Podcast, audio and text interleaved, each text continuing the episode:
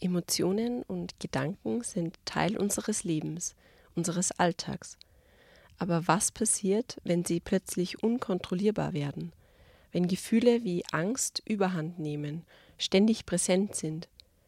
In dieser Podcast-Folge treffe ich auf Sophie. Sie hatte in ihrer Jugend und im jungen Erwachsenenalter zwei Psychosen. Im Laufe der Jahre erlebte sie dann noch manische Zustände. Was das überhaupt bedeutet und wie sich das angefühlt hat, erzählt sie uns jetzt. Liebe Hörerinnen und Hörer, herzlich willkommen zu einer neuen Folge unseres Podcasts Die gefragte Frau. Mein Name ist Stefanie Rausch und ich bin heute zu Gast bei Sophie. Hallo Sophie, danke, dass du da bist. Hallo, da ist die Sophie und ich sage danke für die Einladung. Sophie, ähm, ich habe schon angedeutet, dass du eine besondere Geschichte hast. Möchtest du uns erzählen, worum es genau geht? Also ich habe in meinem Leben zwei Psychosen gehabt. Ähm, ich war mit 19 in einer, einer schwierigen Lebenssituation, bin damals von daheim weggelaufen, habe dann auf der Straße gelebt, äh, habe in einer Kirche übernachtet, äh, habe massive Angstzustände gehabt und habe dann ein paar Joint geraucht, die dann praktisch den Weg für die Psychose geebnet haben. Ich war isoliert, ich habe alle Freunde verloren gehabt. Äh, und das war ganz schlimm für mich mit massiven Angstzuständen. Äh, das hat so irgendwie sich abgespielt, so bevor ich, dann, bevor ich ins Krankenhaus gekommen bin, was ich jetzt erzählt habe. Mhm. Und äh, wegen meiner zweiten Psychose, da war das so, da war ich mit 22 äh, auf Saison in Saalbach als Kellnerin mhm. und habe da so 17 Stunden durchgearbeitet jeden Tag habe natürlich massiven Stress gehabt und war damals schon präpsychotisch. Das heißt, ich war vorpsychotisch, das heißt, ich war mit, mit äh, ein Stück weit schon mehr in der Realität, sondern in meiner Scheinwelt. Geäußert hat sich das so, dass ich zum Beispiel Ängste gekriegt habe, dass in den Raum, in dem ich stehe, dass der plötzlich zusammenbricht. Dann habe ich auf einmal Ängste gekriegt, die Kind runterfallen von der Erde, wie die Leute im Mittelalter, mhm. oder dass die Sonne auf uns oberfliegt. Also ganz, ganz extreme Ängste und eben schon eben wirklich auch psychotisch. Ich habe dann nach der Saison meinen ersten Freund kennengelernt und es ist mir eigentlich dann immer schlechter gegangen und schlechter gegangen. Ich bin dann jetzt im Nachhinein draufgekommen, dass ich damals viel, viel zu wenig Antipsychotika genommen habe und bin dann letztendlich in die zweite Psychose geglitten. Ich würde da gerne sagen, wie sie das geäußert hat. In die Psychose geglitten hast, ich war absolut in meiner Scheinwelt. Ich habe die ersten Stimmen, die ich gehört habe, waren die von John Lennon. Mhm. Und der John Lennon und ich haben dann von einer anderen Stimme, die in der Hierarchie nur höher war wie der Lennon, also die Göttlichkeit, hat uns aufgetragen, dass ich mit John Lennon, der in meiner Seele wohnt, wir müssen die Welt retten gemeinsam. Und da habe ich mich dann total überfordert gefühlt. Ich allein als, als 19-jähriges Dirndl muss jetzt die Welt retten und ja, und, und habe halt einen massiven Leidensdruck gehabt und, und, und Ängste gehabt und es war alles ganz schlimm für mich. Und dann war es so, die Botschaft von meinen Stimmen war dann die, dass sie mir gesagt haben, ich bin eigentlich die Schwester vom Jesus. Ja? Und Jesus ist aufs Kreuz genagelt worden. Das heißt, er war Gottes Sohn und den haben sie irrsinnig viel Leid angetan. So, ich bin ja jetzt in dem Fall auch Auserwählte. Das heißt, ich muss halt auch viel leiden und weil das rechtfertigt das, weil ich ja auserwählt bin, da muss man halt leiden, so wie es der Jesus auch leiden hat müssen. Mhm. Ja, und die Stimmen sind immer dominanter geworden, immer massiver worden, immer mehr worden. Vorstellen kann man sich das so, das ist keine Stimme von außen. Das ist eine innere Stimme, das ist so, wie wenn man im Kopf ein Radio einbaut hätte. Ganz echt ist das. Also das, ich weiß nicht, ob du mit dem was anfangen kannst. Ja, schwer vorstellbar, aber ja, also klingt auf jeden Fall einfach arg. John Lennon, hast du gesagt. Warum genau John Lennon? Naja, warum genau John Lennon? Das ist eine gute Frage. Und zwar, wie gesagt, ich habe ihn in meiner Jugend schon verehrt. Ich habe ihn deswegen verehrt, weil er einfach sie wirklich einfach für einen Frieden eingesetzt hat auf der Welt. Sei, damalige Frau, die Yoko Ono, äh, zu seiner Frau gemacht hat, wo alle gesagt haben, sie ist eine schiere Ausländerin und, und, und, und einfach ihm war das egal. Er hat, hat sie geheiratet, er hat sie geliebt, er hat sie hübsch gefunden. Und warum gerade Lennon, da würde ich ganz Beispiel gerne erzählen, wie es dazu gekommen ist, dass ich seine Stimmen gehört habe. Mhm. Also ich war damals, das war eben mit 19, ja, das war das schon, da war ich schon abgehauen von daheim, wo ich immer mehr in die Psychose reingekommen bin. Damals war ich noch bei einer Freundin, mit der mhm. ich damals noch befreundet war. Und da habe ich das erste Mal von John Lennon ein Lied gehört, was ich nicht kennt habe. Mhm. Und das Lied hat Kassen auf Englisch Mother Don't Go, mhm. Daddy Come Home. Und bei dem Song bin ich in die Psychose gegangen. Und dann habe ich seine Stimmen gehört. Zuerst auf Englisch und dann auf Deutsch. Das war der Auslöser sozusagen. Das war dann definitiv der Auslöser, dieser Song. Weil wenn man sagt, bitte Mama geh nicht und bitte Papa komm heim, mhm. und wie ich dann mein Leben gesehen habe, wie das verlaufen ist, und dann hört man sowas und ist eh schon nicht mehr in der Realität, dann hat man das den letzten Stoß in die Psychose versetzt. Mhm dieses Marathon Go Daddy Come Home. Ja. Äh, was mich Lied, was mich genauso fasziniert hat, warum ihn auch so verehre, ist zum Beispiel der Song, ich weiß nicht, ob du den kennst, Woman is the Nigger of the World. Nein, den kenne ich nicht, ne? Der hat, der hat, den hat er 76 geschrieben. Mhm. Ich meine, das hat ja eine Präsenz jetzt 40 Jahre später. Ich meine, das, das ist unfassbar, was der Mann gemacht hat und wie er es gemacht hat. Mhm. Und einfach, das hat mich einfach, ja, das, das hat mich fasziniert. Und die Stimme von ihrem Herrn war natürlich schon was ganz was Besonderes. Aber es sind ja, wie gesagt, dann über mehr Stimmen dazugekommen und die Stimmen waren immer mehr fordernder und die haben immer mehr von mir verlangt, was ich zum tun habe. Und ich habe nicht mehr Kinder und, und, und ich habe überhaupt keinen eigenen Willen gehabt. Weil die, die Stimme haben alles, die Stimmen, die ich gehört habe, die haben alles bestimmt. Da, war, da habe ich überhaupt nichts mehr zum Reden gehabt, sondern mhm. nur du, du, du, du. Das, was wir dir sagen, du. Ja. Aber ich würde jetzt ganz gern äh, zu sprechen kommen auf die Klinik. Mhm. Weil du bist ja nach der ersten Psychose, bist du dann, äh, hast du dann Hilfe bekommen, oder? Oder genau. bei der ersten Psychose? Ja, genau, genau. Das ist eine gute Frage. Äh, es geht um das. Ich bin eben mit 19 bei der ersten Psychose äh, hat mir meine Schwester, meine Ältere, in die Klinik, also da war, die war, es war so, meine Schwester hat sich irrsinnige Sorgen um mich gemacht, weil sie gemerkt hat, da stimmt was nicht und wollte mich bewegen, mit ihr in die Klinik zu gehen und ich habe das verneint damals. Und dann war es so, dass ich bei ihr übernachtet habe und ich war nackt und auf einmal in der Früh steht die Polizei da fünf Polizisten, ein Amtsarzt in Weiß und meine Schwester nebenbei die Rot und Wasser gerät hat. Und die haben mich dann mitgenommen. Ich habe mir gedacht, ich muss jetzt ins Gefängnis fahren. Keiner hat geredet mit mir, keiner hat mir gesagt, wo ich hingebracht werde. Ich bin abgeladen worden auf der geschlossenen, auf der alten geschlossenen, in der CDK. Und ich muss wirklich sagen, Steffi, diese alte geschlossene war der schlimmste Ort auf Erden, den man sich nur vorstellen kann. Nur Angst, nur Horror. Ich habe mich so viel vor die anderen gefürchtet. Die haben geschrien, die haben geschlägert, man hat nicht rausgekommen, man war eingesperrt, niemand hat mit angeredet. Es war furchtbar. Es war wirklich furchtbar. Und dann war es so, dass ich natürlich Antipsychotika gekriegt habe, die mhm. Medikamente. Und dann war es so, dass die dann schon ein Stück zum Wirken angefangen haben, wo ich, wo ich es einfach gemerkt habe. Und da haben sie im Gang vor der geschlossenen ein Bild gehabt, da war eine Sonnenblume oben. Mhm. Und vor dem Bild bin ich gestanden. Und da haben, wie gesagt, die Tabletten schon ein bisschen gewirkt. Und plötzlich habe ich dann einfach, ja, habe ich auf einmal mein eigenes Kind erstmals gehört. Meine eigene Stimme, mein eigenes Kind. Also das, das Kind in dir irgendwie. Das Kind oder? in mir. Mhm. Und das Kind in mir hat gesagt, bleib dort, und alles wird gut. Und dann bin ich dort geblieben und bin nicht mehr davon gelaufen. Ja, bin dann Gott sei Dank eher auf eine offene Station gekommen. Ja, mehr möchte ich über das eigentlich gar nicht sagen. Was sehr interessant ist, ich war dann, das, da war ich 19.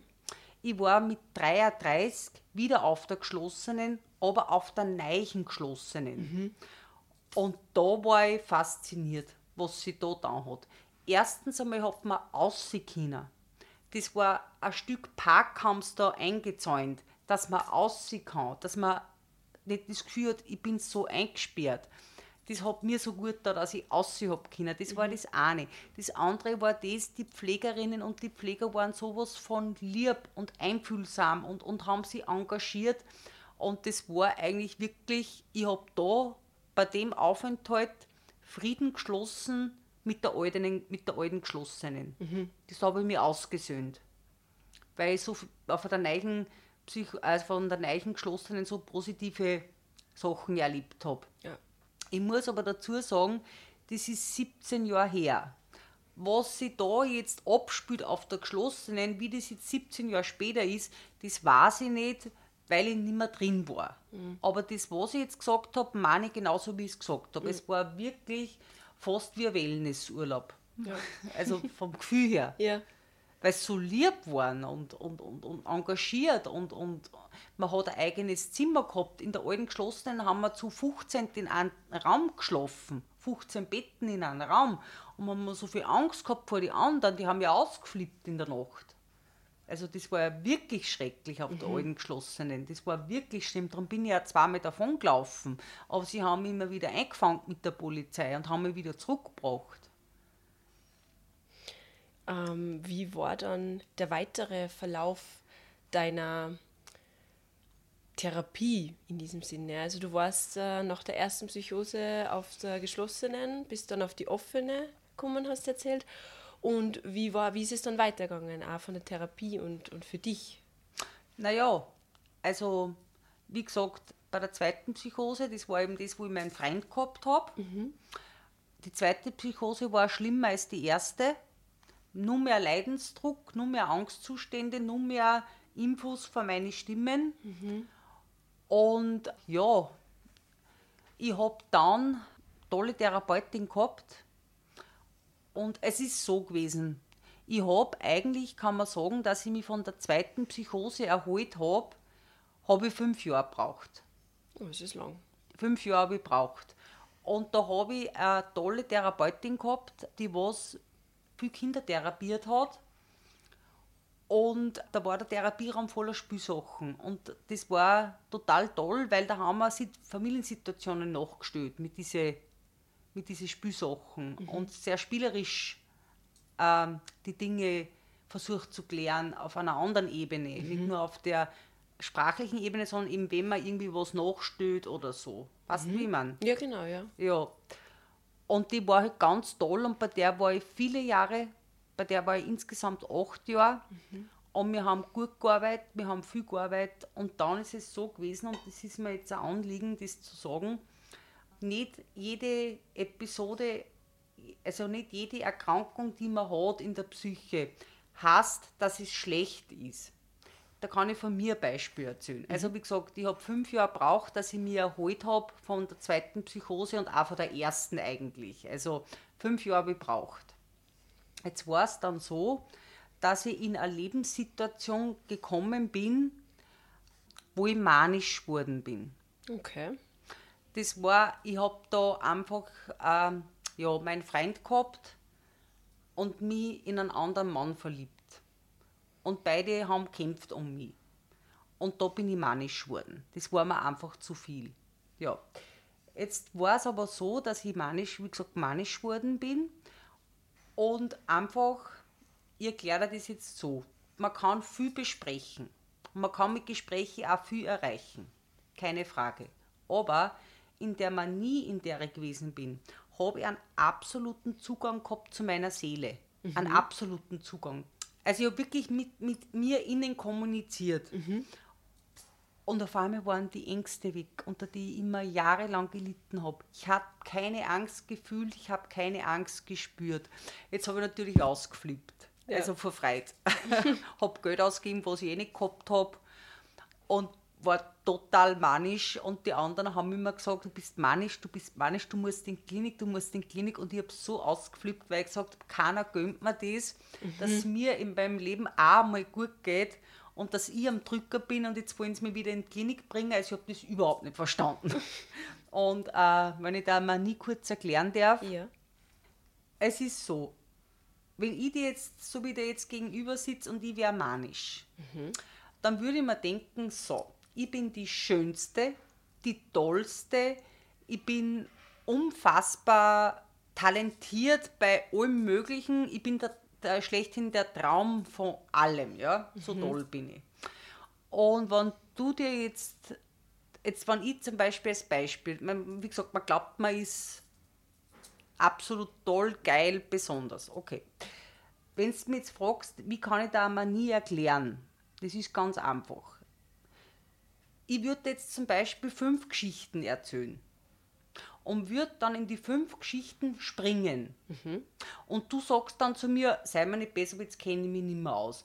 Dann würde ich sagen, mein bist du deppert. Kennst du überhaupt nicht aus, du hast überhaupt nichts im Hirn. Verstehst du, wie ja, man? Ja. Aber das hört sich an wie so ein, ein sehr besonderes Hochgefühl. Ja, irgendwie. absolut. Aber man schläft nicht mehr, man isst nicht mehr, man ist einfach so also voller Energie und, und, und, und, und man hat so viel Emotion in sich und, und man ist irgendwie wie so ein, so ein Topf, der was, so ein Kelomat, weißt du, wie mhm. man, der, der schon fast zerspringt vor lauter Leben und, und, und Mitteilungsbedürfnis und wie auch immer. Und ich muss sagen, also wie gesagt, wenn jetzt die Psychosen waren natürlich, wie gesagt, mega schlimm. Manien habe ich drei gehabt, waren immer geil. Aber ich kann nur eins sagen, Schönste vor all dem ist normal sein. So wie der jetzt gegenüber sitzt. Mhm. Das ist eigentlich das Schönste für mich. Mhm.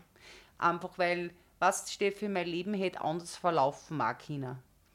Es hätte genauso gut sein können, dass ich mit meiner Erkrankung im Dauernhofland, das ist ein betreutes Wohnen für schizophrene und psychotische Menschen, dass ich da drinnen gelandet wäre, dass ich da sitze mit 120 Kilo und völlig in der Psychose, in der Scheinwelt bin und aus dem auch nie mehr außerfinde. Hätte auch sein können. Mhm. Und ich habe Gott sei Dank einen anderen Weg gehabt und das ist genau der Punkt, wo ich einfach anderen Mut machen möchte, ja. dass man es schaffen kann, auch wenn es mühsam ist. Dranbleiben, sich mit sich auseinandersetzen, kleine Erfolge haben, kleine Brötchen backen. Weißt wie man? Ja. Weil das, was ich erreicht habe in meinem Leben, das habe ich mir erkämpft. Und wirklich zu sagen, ich steige aus der Scheinwelt aus und bin wieder in der Realität und bleibe in der Realität das war eigentlich meine höchste Errungenschaft, die ich gehabt habe. Ja. Dann habe ich nun ganz was Wichtiges zum Sagen. Ja. Das leidige Thema Tabletten. Keiner will es nehmen, helfen dann es trotzdem. Ich nehme mal an, du hast Erfahrung mit Medikamenten gemacht, Psychopharmaka und so weiter. Ja, also es ist so, äh, ich habe in meinem ganzen Leben eigentlich nur ein einziges Mal Tabletten abgesetzt. Das war die Manie, die erste, wie das mit der geschlossenen war, mit der Neichen. Da habe ich auch ein einziges Mal die Tabletten abgesetzt. Sonst habe ich es immer genommen. Ich meine, es ist ganz einfach so, ich für mich sehe so, diese Psychopharmaka, die ich da nehme, die sind einfach, einfach die Sonnencreme für meine Seele. Mhm. Würde ich einmal sagen. Also sehr positiv. Sehr, sehr positiv. Ich meine, dass es natürlich einfach Ärzte gibt, die fahrlässig handeln, das ist das Nächste. Ich habe einen Arzt gehabt in der CDK, der mir ein Medikament gegeben hat, wo mir die Haare ausgegangen sind und er mich darüber nicht informiert hat. Und die Todesängste gekriegt habe, weil man dachte, ich bin unheilbar krank. Sowas ist absolut fahrlässig und so darf man auch nicht umgehen mit Korn. Mhm. Dass man jemanden was eindruckt und ihm das nicht sagt. Ja. Der hat, mich, der hat mich wirklich in Angst und Schrecken versetzt mit dem Haarausfall. Wenn dann die Haare, gerade wir Frauen, definieren, definieren uns eh so viel über die Haare und dann gehen da auf einmal die Haare aus und mhm. du weißt nicht warum. Also das war eine schlimme Erfahrung, die ich da gemacht habe. Aber generell stehe Psychopharmaka sehr, sehr gut gegenüber. Weil du musst dir das so vorstellen. Wenn ich jetzt psychotisch war oder manisch war, jetzt, Ja. könnten wir nicht reden miteinander. Ich muss jetzt erst einmal mit den Tabletten runterkommen auf ein Level, wo ich die überhaupt aufnehmen kann, wo ich die wahrnehmen kann. Weißt du, wie ich meine? Ja. Da braucht es ja vor allem ein Fundament. Weil wenn ich jetzt so durch die Gegend fliege, psychisch in der Manie, kommt, erreichst du mich nicht. Weißt du, wie ich meine? Ja. Was kann so eine Psychose oder so eine Manie auslösen, so generell? Naja, das eine ist das Genetische, dass man es vererbt kriegt. Und ich würde mal sagen, schlimme Lebenssituationen, wo man sich keinen Ausweg mehr sieht. Und einfach, schau, es ist ja nicht, nicht jeder trägt das in sich, in eine Psychose gehen zu können. Das trägt nicht jeder Mensch in sich. Ich habe es in mir tragen. Und äh, das hat mir meine, eben auch meine Therapeutin erklärt. Bei mir war das so, ich war in so einer schlimmen Geschichte und entweder ich, es hat zwei Möglichkeiten gegeben. Entweder ich bringe mich um oder ich gehe in die Scheinwelt. Meine Seele hat sich für die Scheinwelt entschieden. Und so ist das gewesen. Scheinwelt und Realität äh, in einer Psychose oder in einer Manie, tut man sich dann schwer, das zu unterscheiden? Oder gibt es da überhaupt eine Möglichkeit, das zu unterscheiden? Also ich muss so sagen, wie ich psychotisch war, habe ich wenig Zugang zur Realität gehabt. Sehr wenig sogar. War einfach durch die Stimmen hören, durch das ganze Leid, was ich erfahren habe, so traumatisiert, dass ich, wenn ich zum Beispiel einkaufen gegangen bin und der Wagen war voller Einkaufssachen und, und auf einmal sehe ich da von mir steht da eine Schlange bei der Kasse, habe ich den Wagen weggeschupft und bin ausgerannt bei der Kasse. Also das war, war schon heftig. Das heißt, äh, Ängste haben schon sehr große Rolle gespielt, vor allem in der Psychose. Ja, So voll. wie du das beschreibst. Ja, voll.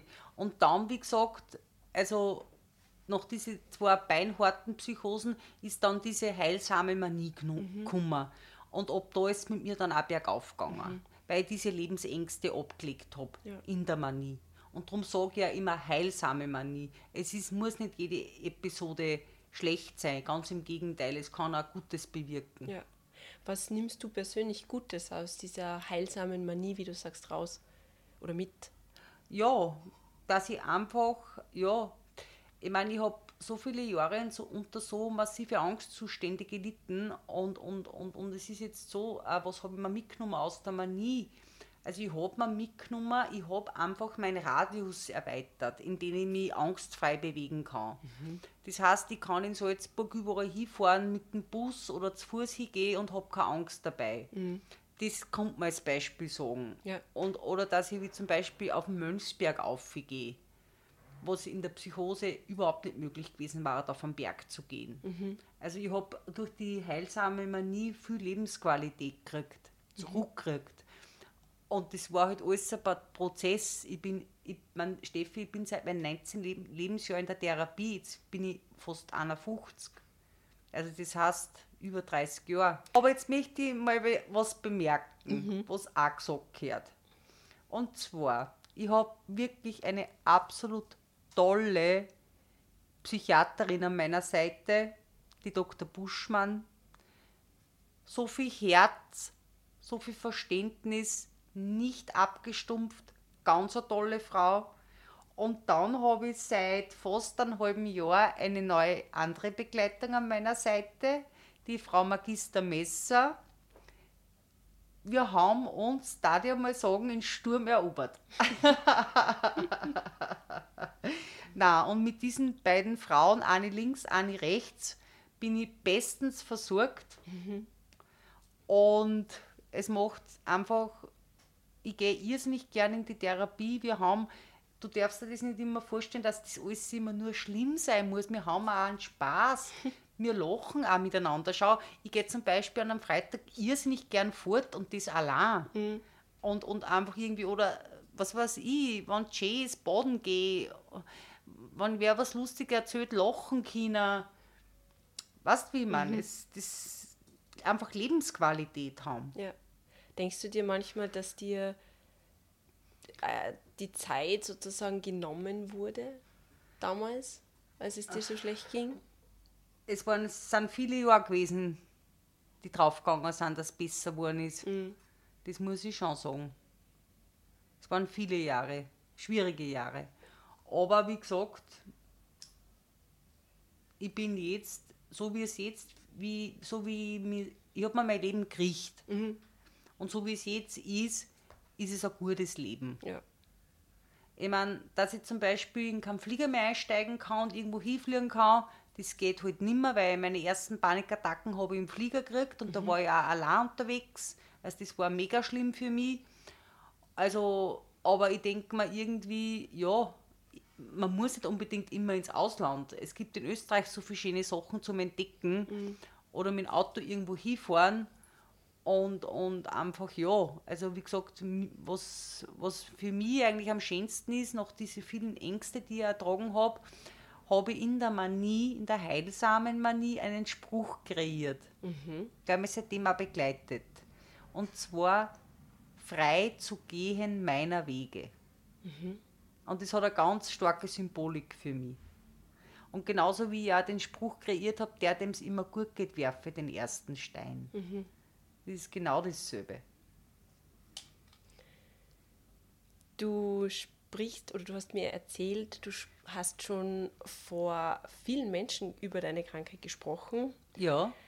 Wie kommt's und dass du jetzt auch hier sitzt und so ganz frei heraus über alles, was doch irgendwie auch schlimm war für dich, zu sprechen? Ja, also ich würde sagen, es ist einmal generell ein Talent da zum Reden. Perfekt durch die Therapie abgerundet. Es war so, warum ich so gut reden kann, hat einen einfachen Grund. Ich bin im Laufe meiner Erkrankung draufgekommen, umso besser ich erklären kann, wie es mir geht, und so besser ich erklären kann, was Sache ist bei mir, umso mehr werde ich verstanden, umso mehr kann mir geholfen werden. Das habe ich mir antrainiert, das sich auszudrücken. Und äh, ja, ich habe zum Beispiel vor ein paar Wochen vor jungen Polizisten und Polizistinnen gesprochen und äh, wo ich dann einfach auch nachher dann gemerkt habe, ja, ich denke mir, das habe ich gut gemacht und, und einfach, äh, darum sitze ich da, heim, da bei dir vor dem Mikro, ich, ich habe eine Botschaft zum Überbringen. Und, und die Botschaft heißt, gib nicht auf. Und das ist eigentlich das, was ich, ja, man, bei mir war es so, ich habe mich gebrochen gefühlt, ja, Ja. durch die Psychosen. Ich habe mich wirklich gebrochen gefühlt. Und wenn du jetzt vorstellst, dass ein Vasen runterfliegt am Boden und da sind lauter Scherben und in der Therapie habe ich die Scherben aufgeglaubt, habe aus die Scherben wieder ein Vasen gemacht, aber die Vasen ist auch wieder ganz geworden, nur die Vasen hat ihre Narben, sagen wir mal. Und äh, es geht mir so gut. Und wie gesagt, ich habe kein Problem, solche Dinge wie mit dir da jetzt zu sprechen. Aber ich bin stabil, aber ich bin sehr wenig belastbar. Das ist auch der Grund, warum ich in der Pension bin, warum ich nicht arbeiten gehe. Weil ich da für das, für, für das Arbeitsleben bin ich zu wenig belastbar. Aber wie gesagt, es ist halt so, neben meiner psychischen Erkrankung äh, ist sie eine berufliche Karriere nicht mehr ausgegangen. Du hast im Laufe dieser Jahre sehr viel Erfahrung gemacht mit Therapie und äh, Therapiemöglichkeiten und Menschen, die dir helfen möchten, ähm, die vielleicht nicht helfen konnten. Ähm, was würdest du dir im Umgang mit psychisch kranken Menschen wünschen? Generell oder in der Klinik? Beides. Also für die Klinik da ich mir wünschen, dass die, dass die Patienten ernster nehmen, indem was sagen, dass mehr individuell darauf eingegangen wird, was der eigentlich für eine Form der Therapie braucht, welche, dass sie sich genauer überlegen, welche Tabletten gebe ich dem und, und zum Beispiel auch über Tabletten aufklärt, sondern nicht so wie bei mir es gewesen ist, so geht es nicht. Also ich darf einmal so sagen, ich meine, mit der Depression habe ich nichts am Hut, weil Depression, depressive, depressive Episoden habe ich auch nie gehabt. Aber ich denke mir, gerade ein Satz für depressive Menschen, was man sich als Außenstehender echt sparen kann, ist die Aussage, reiß die Zaum. Mhm. Also die Aussage sollte man an depressiven Menschen, man sollte es verschonen vor mhm. der Aussage. Reiß die Zaum. Das ist nicht gut. Das ja. will man nicht hören. Das ist nicht passend. Und ja. Glaubst du, dass, äh, eh, weil du jetzt gerade schon gesagt hast, reiß die Zaum, äh, glaubst du, dass diese Vorurteile äh, in der Gesellschaft weit verbreitet sind gegenüber psychisch Kranken? Ja. Also ich habe den, sagen wir mal so, ich habe den Eindruck, es wird besser. Mhm. Es wird schon besser, weil wie mit 19 war das ja eine komplette Katastrophe. Meine Eltern haben sich geschämt, weil ich ja in der Klinik war. Also das war ganz arg damals noch, da ist, hat sich viel da, da ist viel besser geworden. Aber es ist lang noch nicht genug. Mhm. Und, und, und einfach viele Menschen, gerade mit das ist auch so ein Phänomen. Wenn die Leute hören psychotisch oder Psychose oder Schizophrenie, dann haben sie gleich ein negatives Bild vor Augen. Weißt du, wie man? Mhm. Und, und, und, und natürlich gibt es Erkrankungen, wo die Leute wirklich gefährlich sind. Keine Frage. Natürlich gibt es das. Und das Stimmen hören, irgendwen anderem was anzutun. Aber nicht alle. Bei jedem läuft die Psychose anders ab jeder, der psychotisch wird, hat seine eigene Geschichte. Und mhm. meine war von Love und Peace geprägt. Weißt? Mhm. Und nichts mit Gewalt oder sonst irgendwas. Am Anfang haben wir schon über Musik gesprochen. Jetzt würde ich gern abschließend gerne auch noch einmal über Musik sprechen. Damals hat die Musik bei dir ähm, ja was ausgelöst, was nicht toll war? Welche Rolle spielt Musik jetzt in deinem Leben? Große. Aktuell? Eine sehr große. Ja. Ich stehe auf in der Früh, richte mir meinen Kaffee und die Musik rennt schon. und moment, momentan habe ich sowieso absolute Beatles-Phase wieder. Also, wenn ich mich mit mir innerlich total auseinandersetze, was ich jetzt ja gemacht habe, weil ich mich ja auf dieses Interview vorbereitet habe, mhm ähm, und ich dann Beatles hoch dazu, dann ist es so, wie wenn ein alter Freund mir gegenüber sitzt, vom Gefühl, also vertraut, so geborgen. Und also Musik ist irrsinnig wichtig für mich. Und ohne Musik da die eingehen. Das heißt, es ist zwischen dir und der Musik auch eine kleine Liebesgeschichte. Ja, absolut. Und außerdem möchte ich noch bemerken, wenn ich damals gelebt hätte, dann hätte sich der John Lennon in mich verliebt. und ihn sonst nervt. das ist ein schönes Schlusswort. Ja, Sophie, vielen Dank, dass du mit, mit mir und mit uns diese Geschichte geteilt hast von dir und für deine Offenheit und für deine Zeit. Habe ich gern gemacht. Danke dir. An alle Hörerinnen und Hörer, ich bedanke mich fürs Dabeisein. Wenn euch die Folge gefallen hat, teilt sie gerne und wir freuen uns natürlich über Rückmeldungen von euch. Bis zum nächsten Mal.